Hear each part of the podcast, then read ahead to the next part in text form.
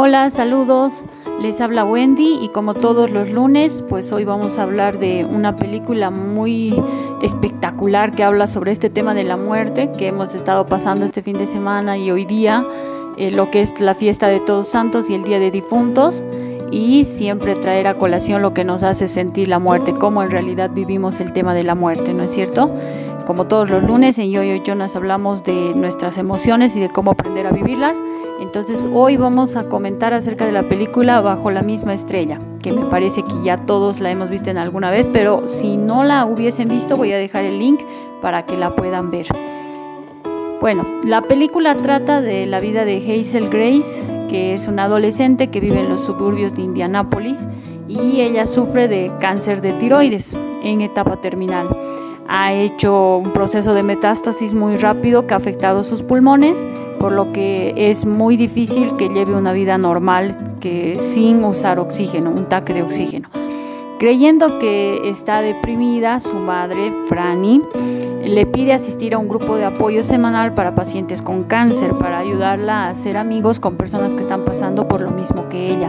Allí Hazel conoce a Augustus, que después posteriormente lo trata como Gus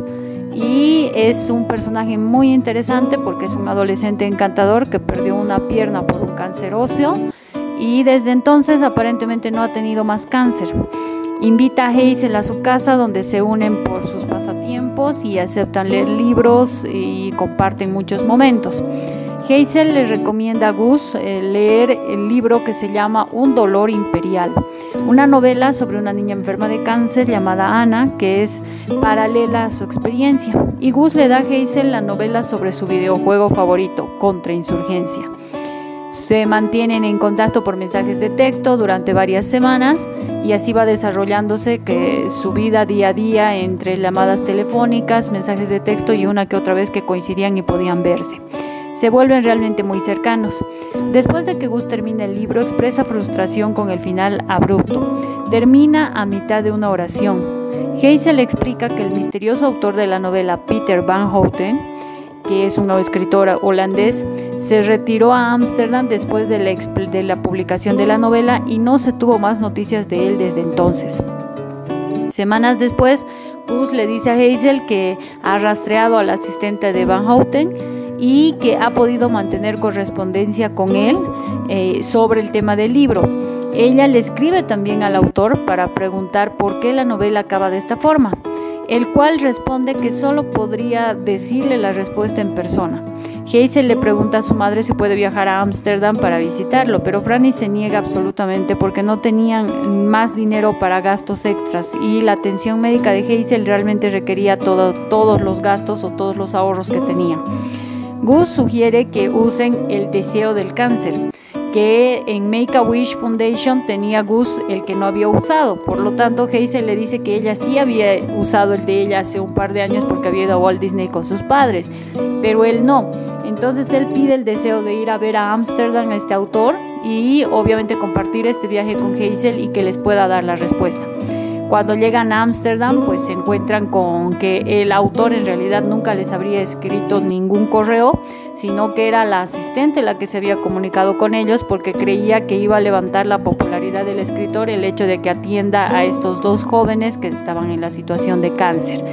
Obviamente hay un impasse muy fuerte con el escritor porque él se muestra totalmente eh, ofendido incluso porque le pregunten sobre su obra y al final pues se da a entender de que él había escrito el libro por, durante el periodo de enfermedad que había pasado su hija, que al final murió, perdió la batalla contra el cáncer y él nunca terminó de escribir en sí el libro porque el libro acababa con la muerte de Ana, que era su hija. En el traje, en el trajín del viaje, pues Gus y Hazel comparten más experiencias juntos y ahí es cuando Gus decide decirle a Hazel que el cáncer había vuelto y que además era más agresivo, lo cual entristece a los dos porque sabían que si volvía el cáncer, pues al ser más agresivo iba a tener muchas menos expectativas de vida Gus, por lo que realmente estaban viviendo el último tiempo que podían estar juntos. Cuando retornan a Estados Unidos, pues el tiempo se hace muy corto, muy chico y la experiencia o la sensación en sí de que la muerte está cerca empieza a ocasionarles un malestar emocional muy grande a ambos, les entra una ansiedad y hasta pánico en el caso de Gus de no saber qué hay después de la muerte. Hazel trata de acompañar este proceso eh, más como amiga, como compañera en el camino y le dice que nadie ha vuelto de la muerte, por lo tanto va a ser un misterio que sería grandioso descubrir. Ya cuando se experimenta eh, la muerte en sí de Gus, pues Hazel pasa por una etapa de depresión profunda en la que se da cuenta de que todo lo que había hecho antes de que él muera era simplemente parecer o ser más fuerte que él para que a él no le pase el, evento de la muerte tan fríamente como, como podía ser estar solo y no saber qué es lo que más sucede delante. Pero ella sí había sufrido mucho ese tiempo con él y cuando él muere pues se siente devastada y se da cuenta que nadie va a ver para ella como ella estuvo para él. Esto pues, nos lleva a reflexionar muchas cosas contrarias, diríamos, ¿no? Porque pensamos que la muerte es el fin de algo, pero en la realidad es el principio de muchas, muchas expresiones emocionales en nosotros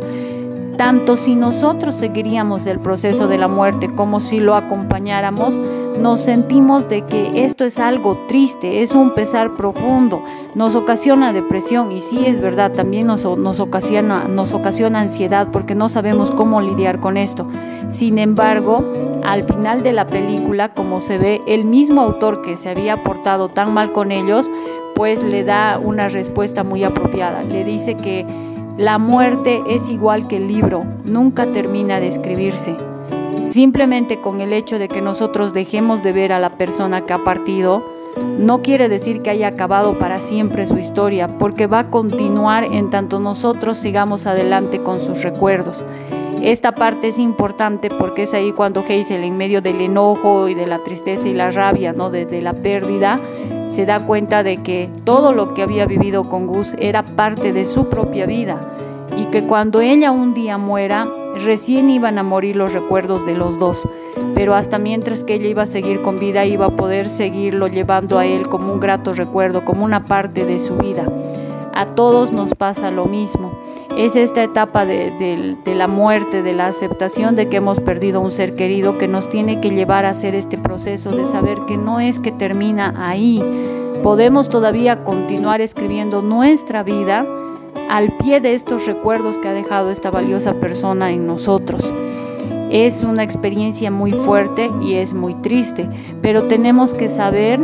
equilibrar esto con todas las experiencias felices que se han suscitado antes de la muerte. Es verdad que hay diferentes momentos en los que nos puede encontrar la muerte. Unos morirán en un accidente trágico, otros después de una larga enfermedad y otros simplemente como un proceso natural de la vida. En el caso de un anciano, uno espera de que la vida tenga que terminar en algún momento, no así de un joven o de un niño, ¿no es cierto? Pero parte de poder equilibrar estas experiencias es entender de que es un proceso natural en todo momento.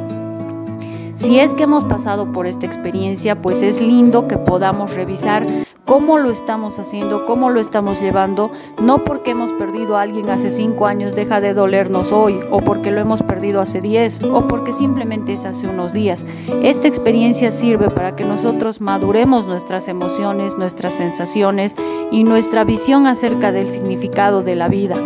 Por eso te invito a que puedas comentar o dejar tu pregunta o simplemente contar tu experiencia y que así podamos intercambiar ideas acerca de cómo nos hace sentir este sentimiento de pérdida al enfrentar la muerte.